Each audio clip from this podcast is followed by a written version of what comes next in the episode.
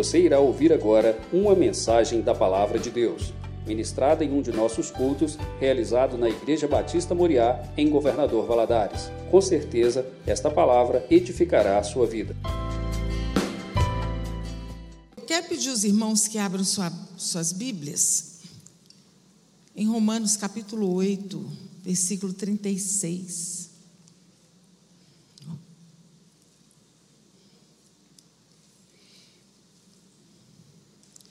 Nós estamos aí estudando a série de gente de oração.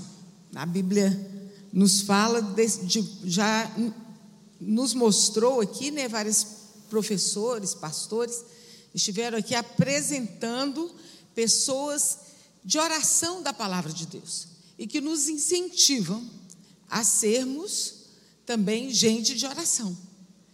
Nós vimos aí a respeito de Jó, Jó tinha ousadia na oração dele. Também estudamos sobre Abraão. Abraão, ele intercede pelos ímpios. Jacó luta com Deus. Abacuque, ele expõe as suas dúvidas. Salomão ora a Deus e intercede pelo povo. Elias faz, tem uma oração eficaz. Neemias jejua e ora. E hoje nós iremos falar sobre Jeremias, lutas em oração. Jeremias é conhecido como profeta chorão. Era, era um moço que chorava muito, né? E ficou conhecido assim como profeta chorão. Mas por que um profeta chorão? Porque por vezes ele ficou angustiado diante do contexto que estava vivendo. Neemias ele ficava triste com a situação do povo, e ele ficava mais triste ainda porque ele percebia que ele entregava a mensagem, mas o povo não mudava de vida, aquilo entrava pelo ouvido e saía por outro, e ele sabia que o juízo seria inevitável. Era um povo que ele amava, era um povo, era o seu povo, ele gostava daquele povo. E ele também, muitas vezes, ele se sentiu solitário e rejeitado, pois a sua mensagem não era agradável ao povo. Imagina aquele rapaz, menino novo, chegando nos lugares. Eu tenho uma mensagem para vocês. O povo sabia assim: a mensagem não vai ser boa. Ele era portador de más notícias. Ninguém gosta de uma pessoa que é portadora de más notícias. Nós sempre gostamos de pessoas que irão nos trazer boas notícias, mas não era o caso de Jeremias, porque a, o discurso dele era um discurso duro, e nós vamos ver isso aqui durante o nosso estudo. Esse versículo que eu pedi, esse Romanos 8, que eu pedi que os irmãos abrissem, Romanos 8, 36, diz assim: Como está escrito, é, 8,36. Como está escrito: Por amor de ti, enfrentamos a morte todos os dias e somos consideradas como ovelhas destinadas ao matadouro. Por que, que Paulo fala como está escrito? Porque quem falou isso aqui foi, Isaías, foi Jeremias, lá no livro de Jeremias. E a gente vai entender em que contexto Jeremias falou essa questão aqui que por amor de Ti somos entregues à morte o dia todo. Vamos orar? Senhor nosso Deus, nós estamos na Tua casa. Como é bom podermos confessar a nossa confiança em Ti, porque em todo momento Tu és Deus nas nossas vidas. E nessa hora, Senhor, que nós vamos aprender mais um, uma porção da Tua palavra, que o Teu Espírito Santo nos traga a revelação dela, e que possamos, Senhor, como nós estamos falando de oração, possamos ser como esse povo que se dedicava na oração, que nós também possamos ser conhecidos diante de Ti como gente de oração, gente que ora em nome de Jesus. Amém. Como nós estamos falando de Jeremias, ele nasceu 640 anos antes de Cristo, na cidade sacerdotal de Anote. Mesmo ele tendo nascido nessa cidade sacerdotal, e tendo uma linhagem sacerdotal, ele não exerceu, nunca exerceu o ministério de sacerdócio, ele não se tornou um, um sacerdote. Ele cresceu no reinado de Josias e presenciou a grande reforma desse rei. E Jesus, Jeremias ele tem uma, uma parte muito importante na história do povo de Deus. Quando nós vimos Jeremias, ele tinha uma aliança com Deus. E quando nós lemos a Bíblia do princípio ao fim, nós vamos ver que Deus sempre tem uma aliança para conosco. No pano de fundo da vida dele, da Bíblia inteira, é o, o, a aliança que Deus faz com o seu povo. Nós podemos ver isso lá em Êxodo 24, 7, que diz assim que Moisés tomou o livro da aliança e leu ao povo, e eles disseram: Tudo o que você falou, o Senhor falou, nós faremos. Moisés, naquela, naquela hora, ele leu todas as coisas que Deus havia ordenado. E o povo falou assim: Não, nós vamos fazer sim. E aí continua no versículo 8: Então tomou Moisés aquele sangue e aspergiu sobre o povo e disse: Eis aqui o sangue da aliança que o Senhor fez convosco a respeito de todas essas palavras. Então, ali foi, foi ensinado que Deus queria daquele povo que o servia. Você vai me servir, então me serve direito. Quem é meu servo age desse jeito. E Deus foi mostrando para ele, para aquele povo, como que era importante eles obedecerem, porque a aliança, ela, ela parte da obediência de um para com o outro. E também nós podemos ver na palavra de Deus o relacionamento refletido de Deus entre o marido e a mulher. Nós vamos lá ver Oséias. Oséias era um homem de Deus, um homem profeta do Senhor, e ele e uma hora determinada hora Deus manda ele se casar com uma moça que era prostituta. Para que ele sentisse no coração dele o que, que ele sentia quando o povo dele se desviava. Quando o povo dele saía na, da sua presença e ia adorar outros deuses. Isso a Bíblia chama de prostituição. O povo se prostituía. Mas, embora Israel fosse infiel, o compromisso de Deus era imutável. Nós podemos ser. Se nós negarmos, a palavra diz assim: que se nós negarmos a Deus, Ele também nos negará. Agora, se nós formos infiéis, ele não será infiel a nós, porque ele não pode negar a si mesmo. Porque a essência de Deus é ser fiel. A essência de Deus é ser fiel. No Novo Testamento fala sobre Cristo e a sua igreja. A aliança que Deus tem com Cristo, aliança conosco e a aliança que Deus tem com a igreja. Quando fala lá em Efésios 5, 25, fala assim: Vós, maridos, amai a vossa esposa, como também Cristo amou a igreja e a si mesmo se entregou. Então, a aliança de Deus entre o povo é garantida pela fidelidade exigida pela obediência do seu povo. Então, nós vamos vendo a aliança que Deus vai fazendo. Eu gosto muito da nova aliança. A gente fala muito sobre isso em, em casamento. É, que no Velho Testamento nós vamos ver quando Deus fez uma aliança com o povo dele através do arco-íris, né? foi uma aliança que Deus fez, através do cordeiro, ali com Abraão, fez uma aliança com o povo através da arca da aliança, e o povo sempre quebrou a, as alianças, né? Mas quando chega no Novo Testamento, naquele momento da ceia, Jesus fala assim: essa é a nova aliança que faço com vocês, a aliança do meu sangue. É interessante que todas as alianças antes, no Velho Testamento, elas eram externas. A aliança que Jesus faz conosco é uma aliança que é feita na sinceridade do nosso coração, ela é interna. É o meu compromisso com o Senhor através do sangue de Jesus. É a nova aliança. Eu estou aliançado com o Senhor. Eu estou com Jesus para todo sempre.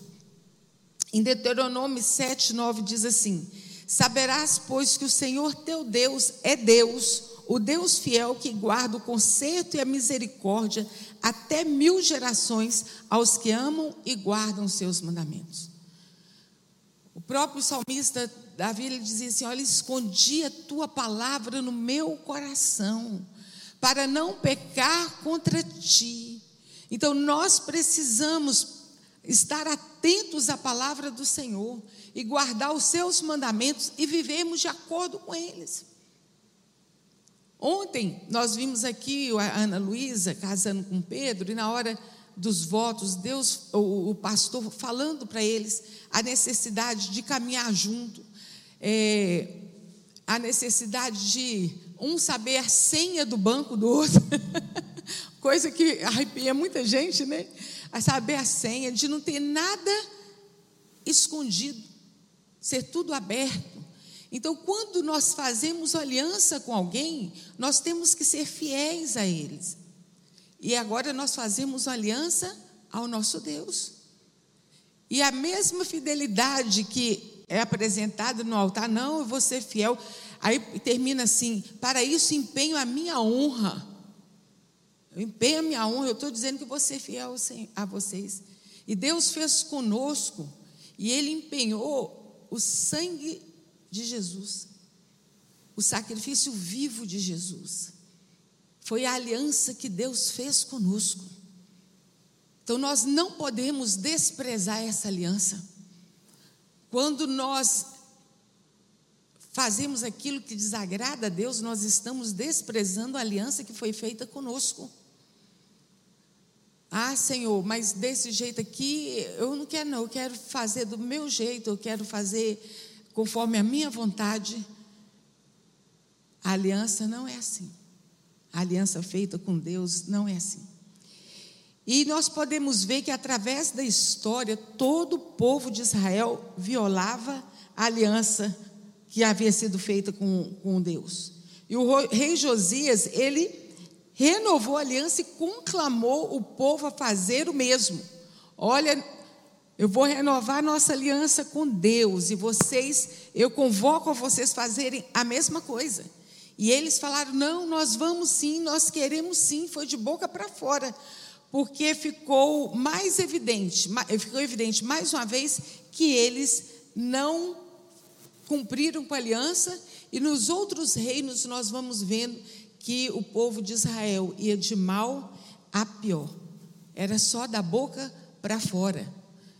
Quando nós lemos é, Josué capítulo 24, ele, eu acho interessante, capítulo 23, ele relembra ao povo todos os feitos do Senhor com eles, como que Deus tirou do Egito, como que Deus sustentou, como que Deus livrou, como Deus conduziu, como eles chegaram onde eles tinham chegado.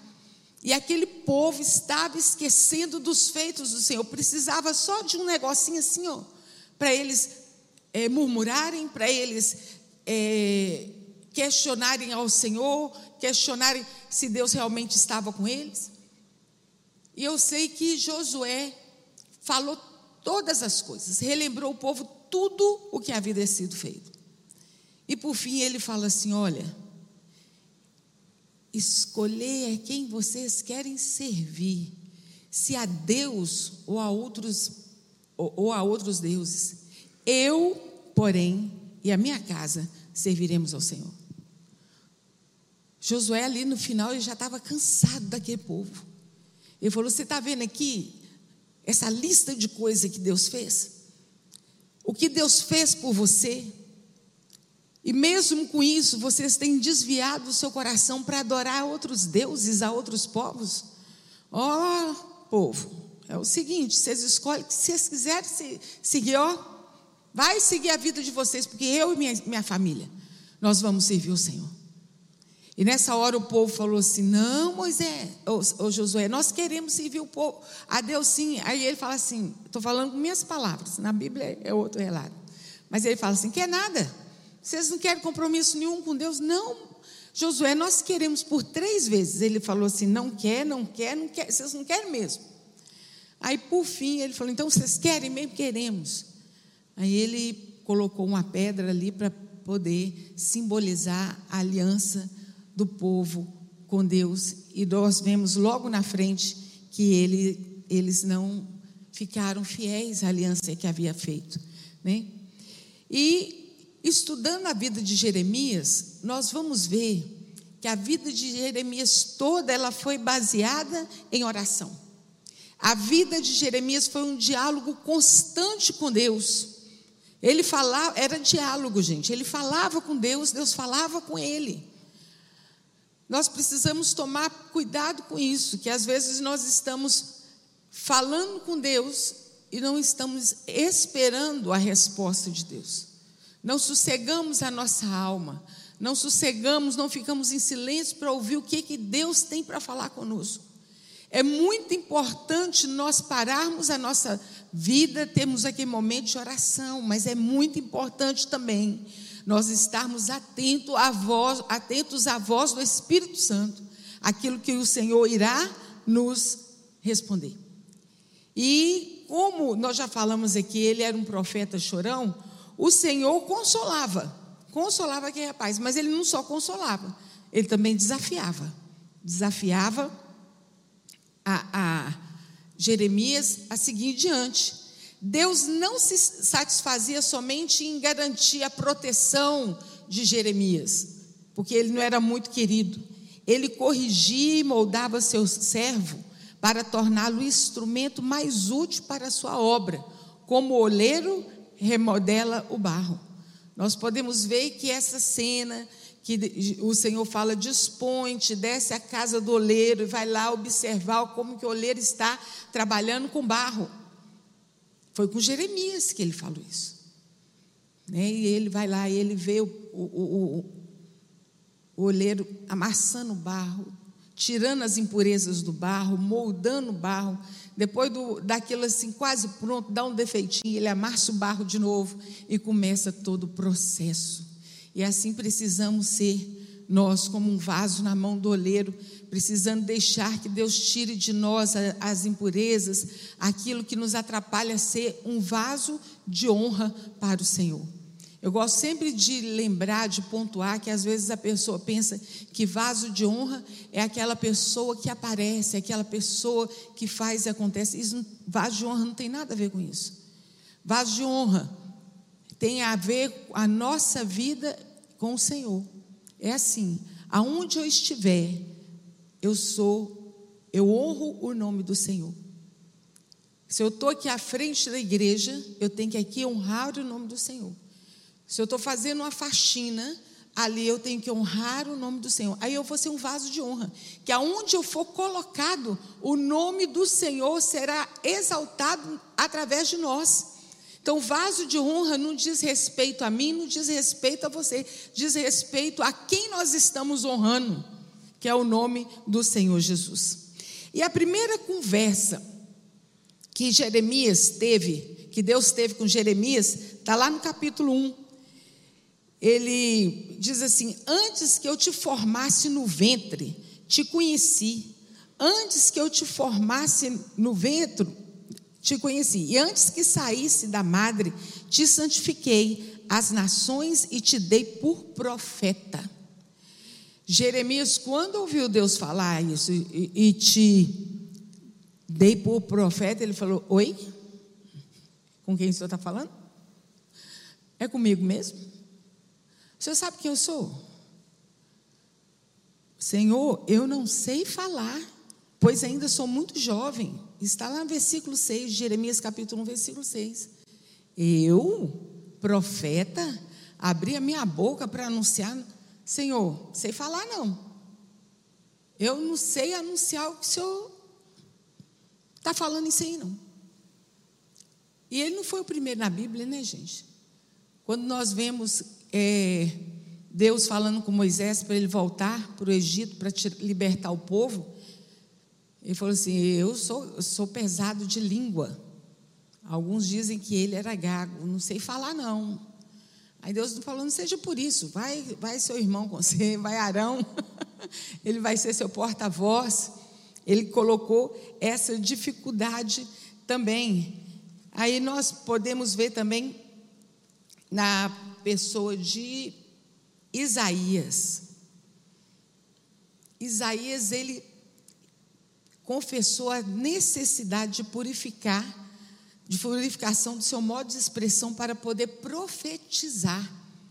Quando ele teve, em Isaías capítulo 6, né, que ele teve aquela, no ano da morte do rei Uzias, estava ali orando, de repente o local que ele estava encheu de fumaça, e ele via três anjos com duas asas, e, e os anjos tinham seis asas.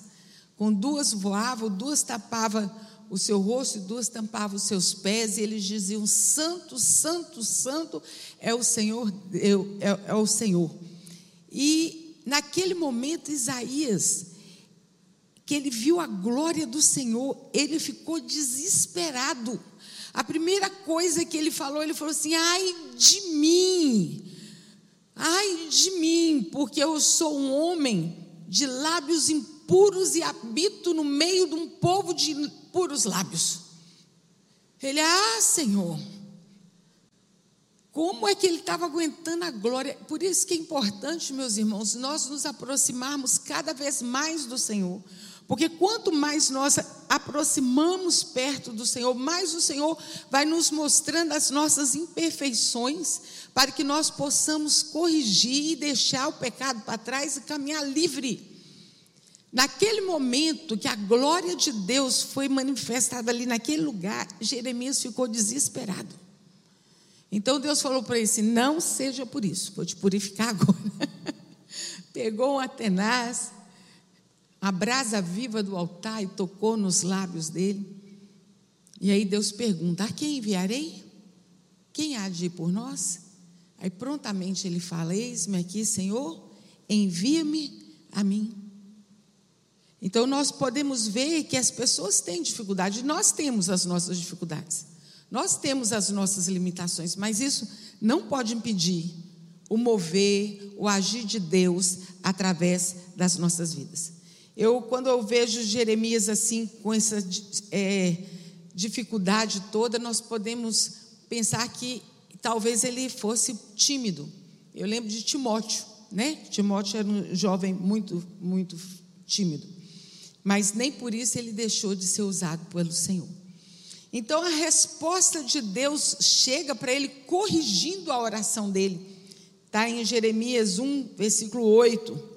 Diz assim: Não diga que você é muito jovem, não tenha medo deles, põe em sua boca as minhas palavras e eu estou com você e te protegerei.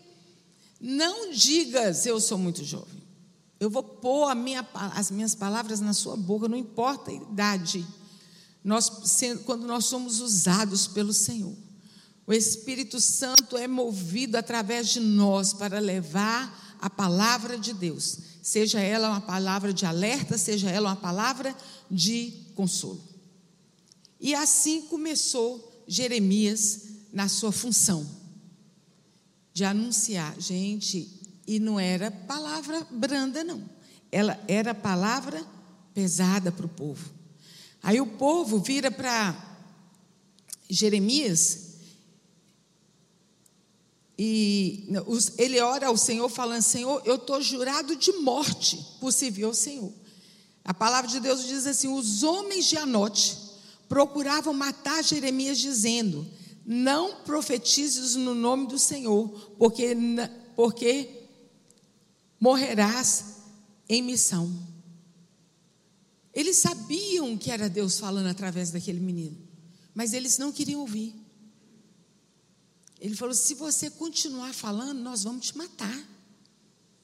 Nós vamos te matar, você vai morrer. E Jeremias chega com clareza diante do Senhor e fala: Senhor, eu estou como assim me sentindo como cordeiro manso levado ao matadouro. Está lá em Jeremias 11, 9. Ele falou: Senhor, como é que é isso? O Senhor me chama para falar, o Senhor me chama para transmitir a tua palavra, e agora eu sou é, ameaçado de morte. Qual seria a nossa a reação, a minha e a sua reação, se nós formos jurados de morte somente pelo fato de servir ao Senhor. Nós temos visto, né, em vários países, glória a Deus que aqui no Brasil nós temos essa liberdade ainda, que elas estão procurando de todo jeito tirar a nossa liberdade de expressão, de falar sobre o Senhor Jesus, mas nós temos visto muitos homens mulheres e crianças sendo perseguidos e mortos por anunciarem a palavra do Senhor. E ele chega diante de Deus. Jeremias 11, 19 fala ao Senhor: Eu era como um mendigo levado ao matadouro. E no versículo 22, o Senhor fala assim: Preocupa não, Jeremias, eu os castigarei. Mas Jeremias, ela, ele tem um momento em, em Jeremias 15, 21, antes de, do Senhor falar para ele que iria castigá-lo, ele estava ali orando com muita dúvida no seu coração, no momento de fraqueza espiritual. Ele não estava duvidando que Deus é Deus. Ele não estava duvidando do poder do Senhor, mas naquele momento ali, ele se sentiu fraco. Senhor, o senhor tem certeza que o senhor está ouvindo a minha oração? O senhor tem certeza que o senhor virá me, me socorrer? Né? Tem hora que a gente ora e às vezes dá um silêncio, né, meus irmãos? Fica um silêncio. Parece que o céu está blindado.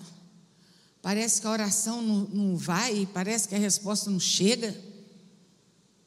E Jeremias, ele se sentiu assim. Ele queixava-se de apesar de sua fidelidade e aceitação da palavra de Deus, a perseguição e a angústia continuavam. Ele falava: Senhor, eu te sirvo, nenhum alívio chega para mim. Como é que é isso?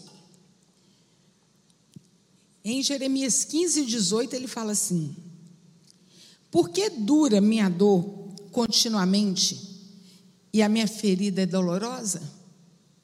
Eu estou orando, eu estou servindo ao Senhor, fazendo aquilo que o Senhor me, me, me ordenou que fizesse, e a minha luta ela continua, a minha dor está continuamente, me, o meu fado está doloroso, e ele fica assim, orando diante do Senhor. Mas não é pelo fato de nós servirmos ao Senhor que nós estamos isentos de dores, nós não estamos isentos das angústias desse mundo. Eu acho muito interessante quando Jesus está com seus discípulos e fala para eles: olha, vocês pegam o barco de vocês e vai lá para o outro lado. Aqueles homens, eles obedeceram à ordem de Jesus. Eles entraram no barco. E no meio da caminhada veio a tempestade, veio o vento. Aqueles homens ficaram ali naquela angústia. Mas no meio daquela angústia, no meio daquele turbilhão, no meio daquela tempestade, o Senhor Jesus ele veio de um modo tão diferente, inusitado. Às vezes nós oramos ao Senhor já dando para ele a receita de como ele deve fazer, de como ele deve agir. Mas o Senhor Jesus ele, ele chegou andando sobre as águas. E eles estavam distantes.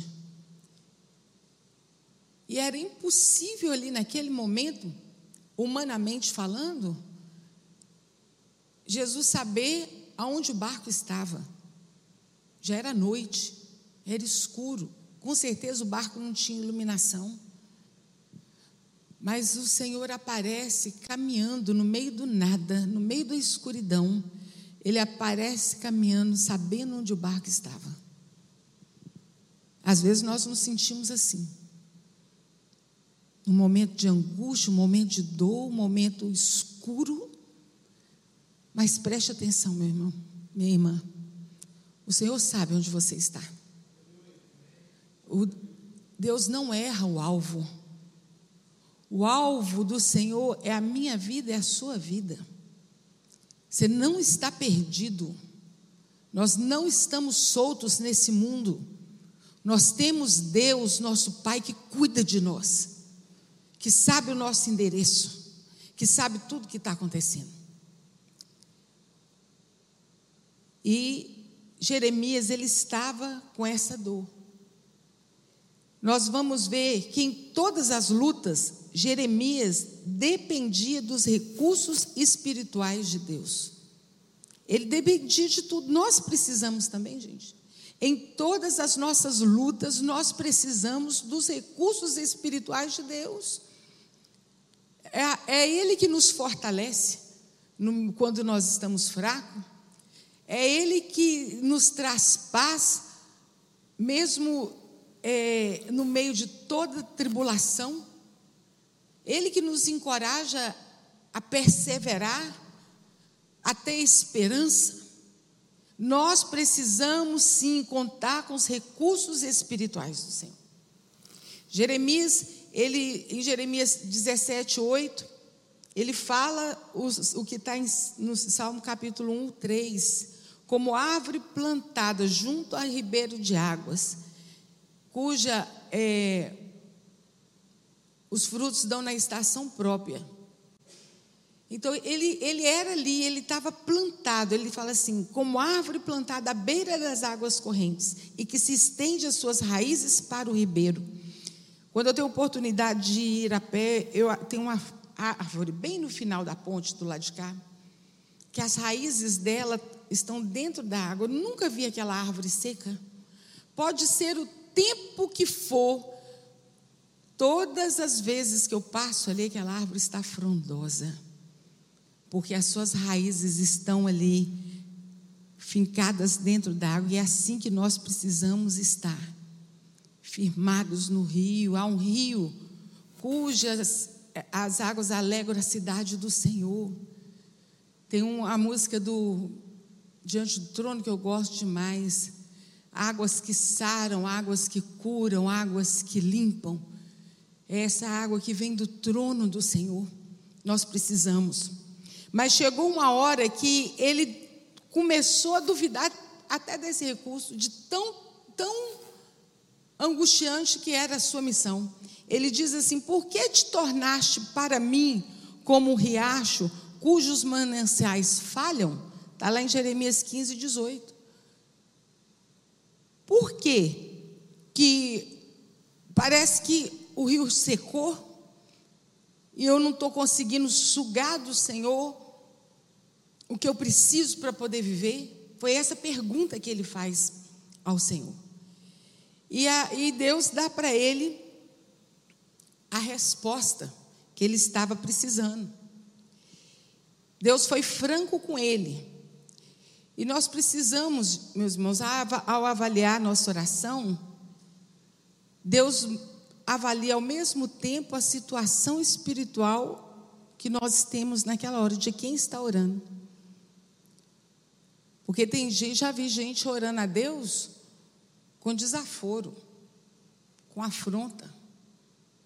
Hoje o povo tem pensado que Deus é somente um mordomo para servir o povo. Usa o, o, eu, o Senhor é meu pastor e nada me faltará. Mas esquece que Ele é Senhor. Esquece que Ele é Senhor. E está querendo fazer do, de, de Deus ser o nosso servo. Mas existe um, uma oração que fala assim: um coração quebrantado e contrito, Deus não despreza. Então, por isso que Deus avalia a situação espiritual de quem está olhando, orando. Eu estou orando como? Eu estou orando me humilhando diante do Senhor, como está lá em 1 Pedro 5,8: Humilhai-vos debaixo da potente mão de Deus, porque ele é seu tempo, ele vos exaltará? Ou eu estou orando, confrontando o Senhor? Precisamos tomar cuidado. Precisamos lembrar sempre que nós somos servos e Ele sempre será Senhor das nossas vidas. E Deus diz assim, em Jeremias 15, 19: diz, em efeito, corrija-se, lembre-se das minhas promessas e do serviço que me deves. Se você arrepender, eu o restaurarei para que possa me servir. Se você disser palavras de valor e não indigna, será o meu porta-voz. Primeira coisa que Deus fala assim: olha, você, corri, você se corrige. O que é que você está falando? Como é mesmo que você está falando? O que, é que você está falando? Vamos mudar o, o, o, o rumo dessa história? Vamos mudar o rumo dessa conversa? Se por acaso esqueceu que eu sou Deus que cumpre as promessas que fiz, é a primeira coisa que Deus fala com ele. Lembre-se sempre das minhas promessas e do serviço que você me deve. Deus colocou ele no lugar dele rapidinho. Em outras palavras, ele estava falando assim: Eu sou o Senhor e você é o servo. Aqui quem está para servir sou eu. É, é, para me servir sou, é você. Você tem que servir a mim. Então, lembra da promessa e para aquilo que você foi chamado. Aí ele fala: se se arrepender, eu vou te restaurar para que você possa me servir. E se disser palavras de valor e não indignas, será meu porta-voz. Gente, que privilégio, né? Ser porta-voz da, da palavra do Senhor. Nós vamos ver que em muitos, muitas ocasiões Deus corrige o seu povo. E lá em Hebreus 12, 6, esse parte A diz assim: que o Senhor corrige é quem Ele ama. É igual pai e mãe. Tem hora que tem que corrigir a criança sim. Né? Tem pai ou tem mãe que às vezes na hora que corrige o menino depois sai até de perto e vai chorar escondido. Porque não aguenta. Né? E, mas só que Deus, Ele também ele não corrige para nos humilhar, ele corrige porque ele nos ama, para que nós possamos aprender o caminho que devemos de fato estar seguindo. E ele continua, é, é, Jeremias faz mais uma oração de dúvida. Ele diz assim: O Deus a quem eu sirvo é o Deus justo em quem eu sempre tenho crido?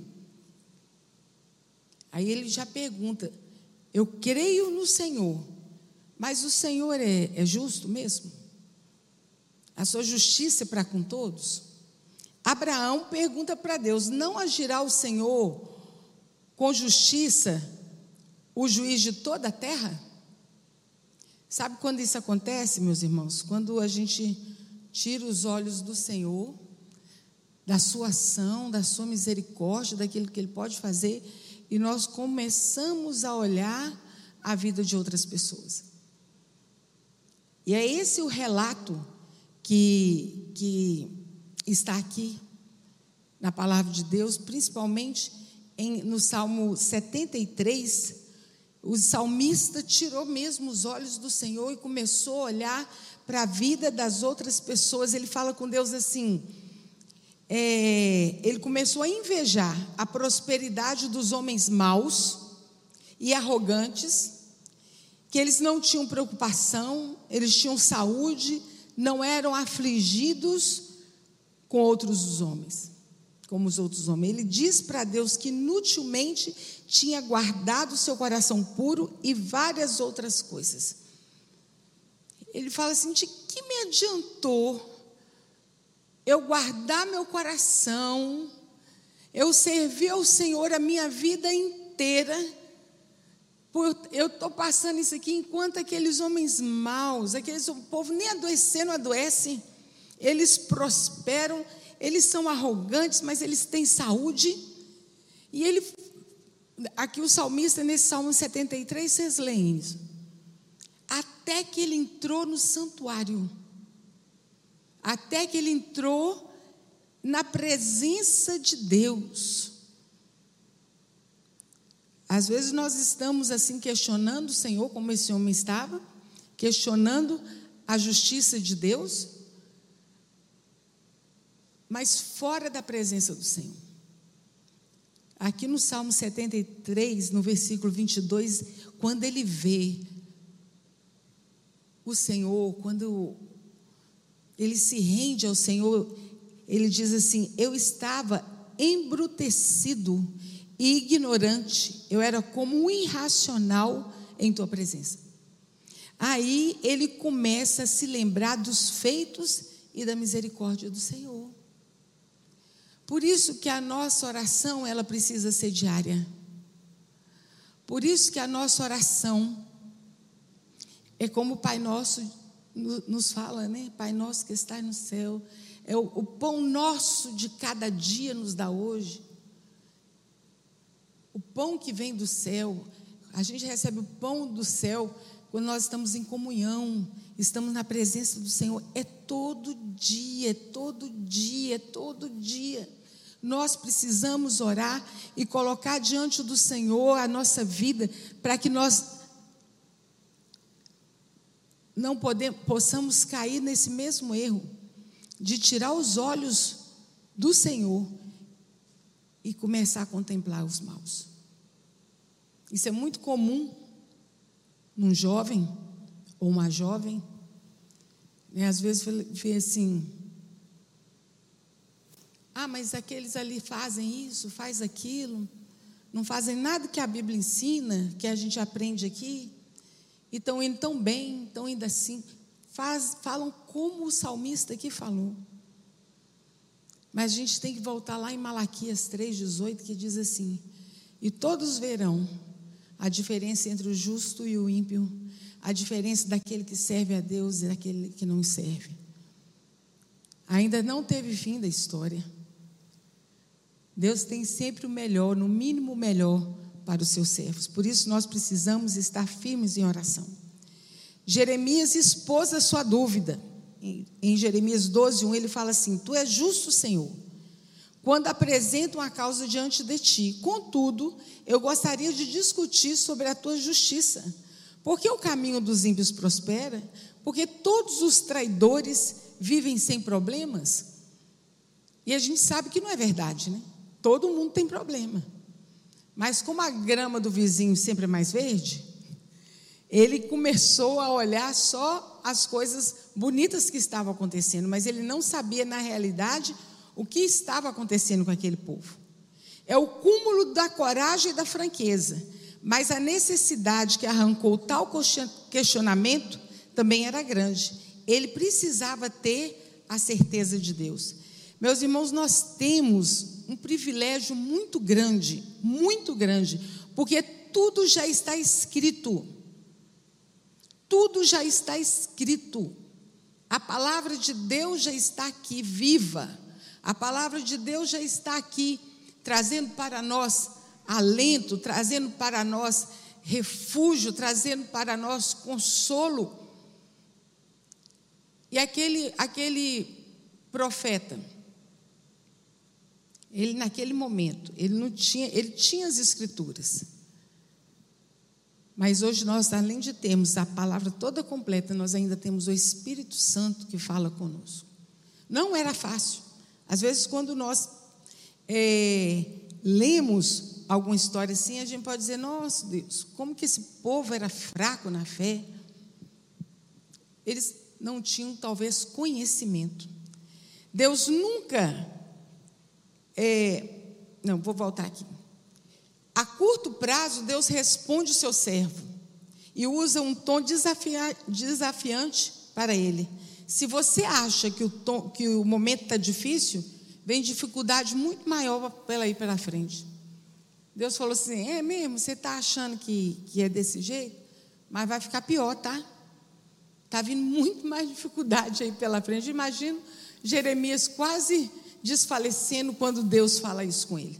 E realmente, quando a gente continua lendo o livro de Jeremias, nós vamos ver quanto perrengue Jeremias ainda passou e o que, que aconteceu com o seu povo.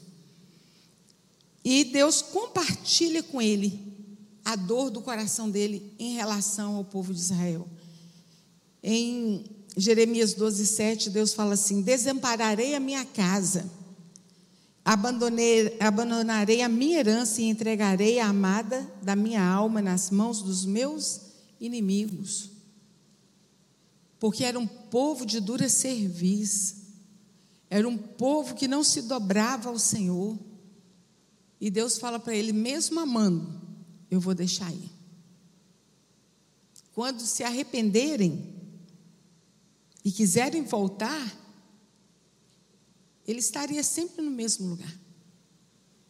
Em 2 Crônicas 7,14, fala assim: se o meu povo, que se chama pelo meu nome, se humilhar e orar, se arrepender dos seus maus caminhos e buscar a minha face, então eu ouvirei dos céus perdoarei os seus pecados e sararei a sua terra. Mas naquele momento, eles, Deus estava entregando aquele povo nas mãos do, do inimigo e Jeremias tinha que falar isso para o povo. Por isso que o povo não gostava de ouvir o que Jeremias tinha falado. Deus nunca rejeita uma dúvida honesta. Jó, Abacuque, Jeremias, expuseram suas dúvidas a Deus, que lhes responde com revelações muito além do que eles poderiam imaginar. Na presença de Deus, a dúvida pode ser um degrau para a fé maior e mais forte. Eu tenho alguma dúvida? Vamos recorrer à palavra de Deus, vamos buscar um pastor para nos ajudar nisso. Porque quando essa dúvida sai do nosso coração, nós podemos chegar mais puros diante do Senhor, podemos ter entendimento melhor daquilo que está acontecendo nas nossas vidas. Nós precisamos ter esse entendimento. Em Jeremias 33, de 1 a 3, o Senhor fala assim: fala para Jeremias. Jeremias, ele estava preso no pátio da guarda. Ele estava preso. Meus irmãos, que coisa triste, que tempo difícil na vida de Jeremias. Mas Deus fala assim para Jeremias: clama a mim e responder-te-ei e anunciar-te-ei coisas grandes e firmes. Clama a mim. Eu não só vou te ouvir, como eu vou te responder também. Eu não só vou te responder, como eu vou te revelar coisas maiores ainda, mais firmes, mais, mais verdadeiras, que você ainda não faz ideia. Deus falou: clama a mim, clama a mim e eu vou te responder, eu vou te ajudar. Eu achei muito interessante que essa semana que passou eu estava com uma preocupação na minha cabeça. O dia inteiro aqui é negócio. Aí eu falei assim, nossa Deus, que coisa, que coisa. Aí eu vejo a voz do Espírito Santo assim, você já orou a respeito? Às vezes a gente fica com a preocupação, carregando aquela preocupação, aquele fardo, mas não ora, não vai direto na fonte do socorro. Eu falei, Senhor, é verdade, deixa eu ir ali orar e colocar diante do Senhor. Quando a gente coloca diante dele, é, o Senhor toma as providências necessárias e nos dá a resposta de um consolo. Então aqui ele falou para Jeremias: clama-me e eu vou te responder. E há outros momentos que Deus definiu pedidos específicos, que Deus falou para ele: olha, você vai me pedir, eu vou te responder. Lá em Lucas 10, 2, é, Jesus fala assim: olha, grande é a seara, mas pouco os trabalhadores. Rogai, pois, ao Senhor da sua seara que envie mais obreiros para a sua obra. É uma oração específica. Vamos orar pedindo obreiros. Também em Mateus 5, 44 diz assim: Amai os inimigos e orai pelos que vos perseguem. Em Efésios 6, 18 diz assim: Orai em todo tempo e com toda oração de súplica no Espírito Vigiai nisso com toda perseverança e súplica por todos os santos. É orar em todo o tempo. Em todo o tempo. Como é assim? Eu vou passar o dia inteiro em oração?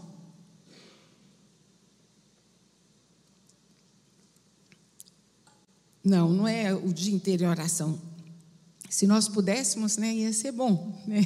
Mas o, o dia a dia não é assim. Mas o nosso coração, ele tem que estar contrito ao Senhor, atento a todas as coisas, orar em todo tempo, em todo tempo, apresentar diante do Senhor: Senhor, estou saindo de casa, me leva, me traz, guarda meus filhos.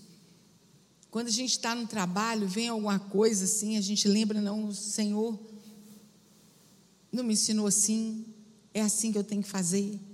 É em todo tempo, quando diz orar em todo tempo, é um coração que é quebrantado e contrito diante do Senhor.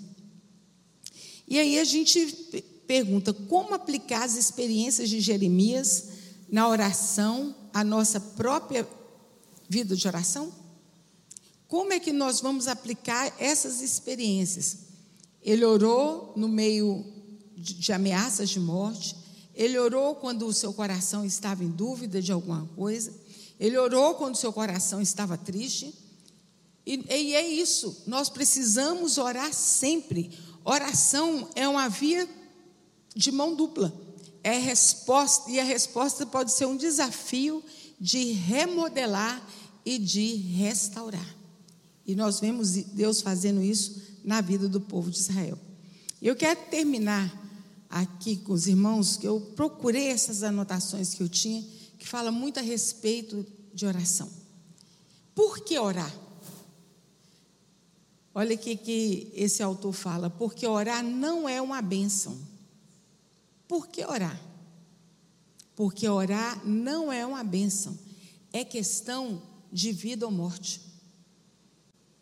Ah, a gente pensa, ah, é questão de vida ou morte, de todas as coisas que fazemos nessa vida passageira, orar é a mais importante dela. De tudo que nós fazemos, o mais importante nessa vida é orar, é estar na presença do Senhor. O que que a pessoa, o que a pessoa que não gosta de orar vai fazer no céu? Vou repetir. O que a pessoa que não gosta de orar vai fazer no seu? Você não gosta de conversar com Deus? O que, você vai fazer lá no céu na eternidade?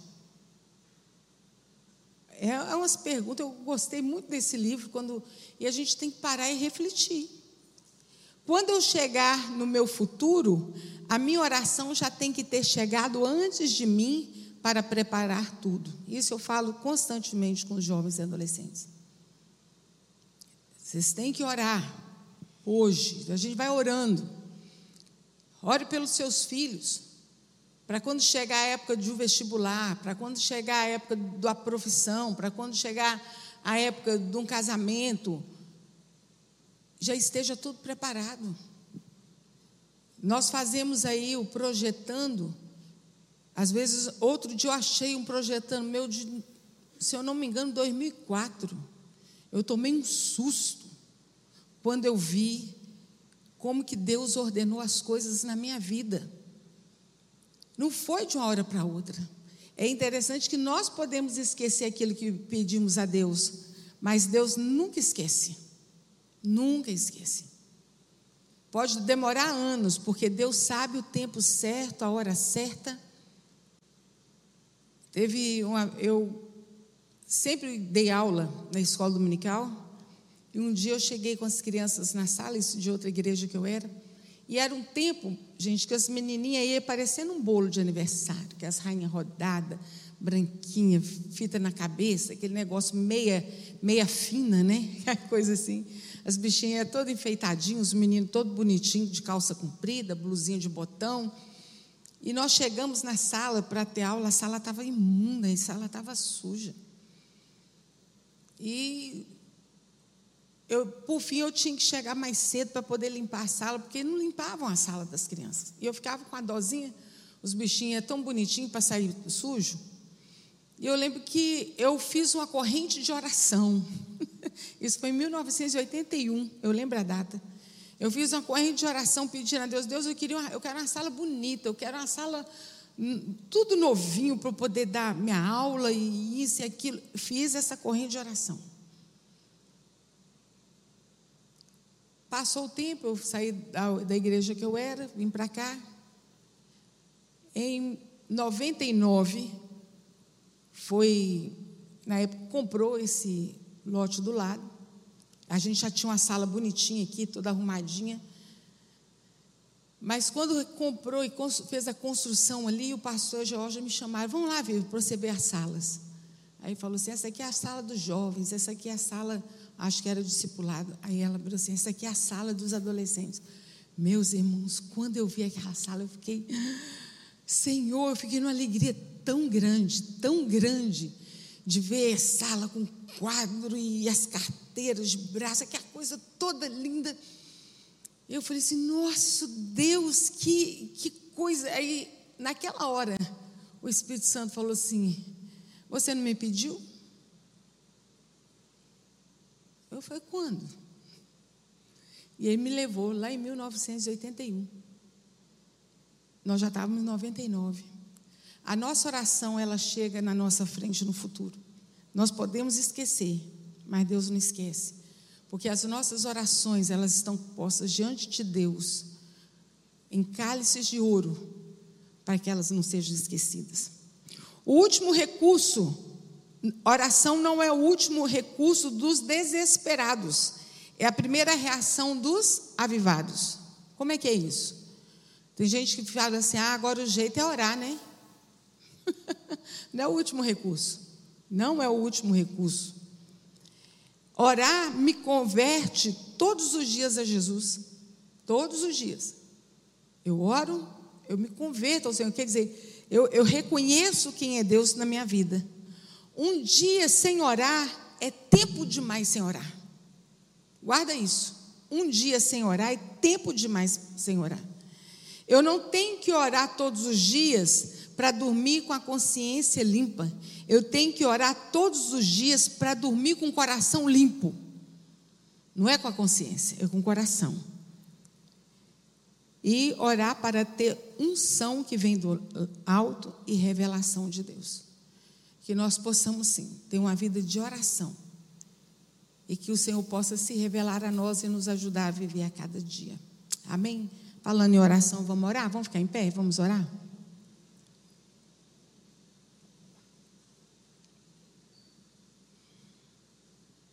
O hino do cantor de cristão diz assim: Ó, oh, que paz perdemos sempre, ó, oh, que dor no coração, só porque nós não levamos tudo a Deus em oração. Pai Celestial, nós queremos aqui, Senhor, juntos agradecer ao Senhor pela tua palavra que nos desafia a colocarmos a nossa vida diante do Senhor todos os dias, a colocar a nossa vida em oração a colocar, Senhor, os nossos sentimentos, a colocar a nossa esperança. Mesmo, Senhor, quando vem algo que está incomodando o nosso coração, alguma indagação, nós podemos chegar diante do Senhor com humildade, meu Deus, com reverência e colocar diante do Senhor, porque o Senhor é Deus que responde. O Senhor não nos deixa enganado, o Senhor não nos deixa envergonhados na nossa esperança, por conta a nossa esperança está em Ti, por isso nós apresentamos em oração. Meu Deus, levanta um povo aqui nessa igreja, um povo que ora, um povo que busca o Senhor. Como nós lemos aqui, que nós possamos orar em todo o tempo, que possamos fazer como Jeremias, perseverar em levar a tua palavra. Faça conosco, Senhor, como o Senhor fez com Jeremias. Que a tua palavra esteja sempre nos nossos lábios, quando nós abrimos a nossa boca para falar do Senhor, o Senhor possa falar através de nós. Dá-nos da tua unção meu Deus, e que possamos crescer na nossa vida espiritual e honrar sempre o Teu nome. É que oramos a Ti em nome de Jesus. Amém. Deus abençoe.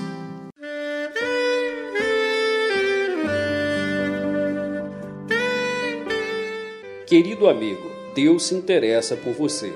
Ele conhece as circunstâncias atuais da sua vida. Não hesite em buscá-lo. Em Jeremias 33, versículo 3, ele nos diz: Clama a mim e responder-te-ei, e anunciar-te-ei coisas grandes e ocultas que não sabes. Esperamos que a mensagem ouvida tenha falado ao seu coração e que você e sua família sejam abençoados pelo Senhor Jesus.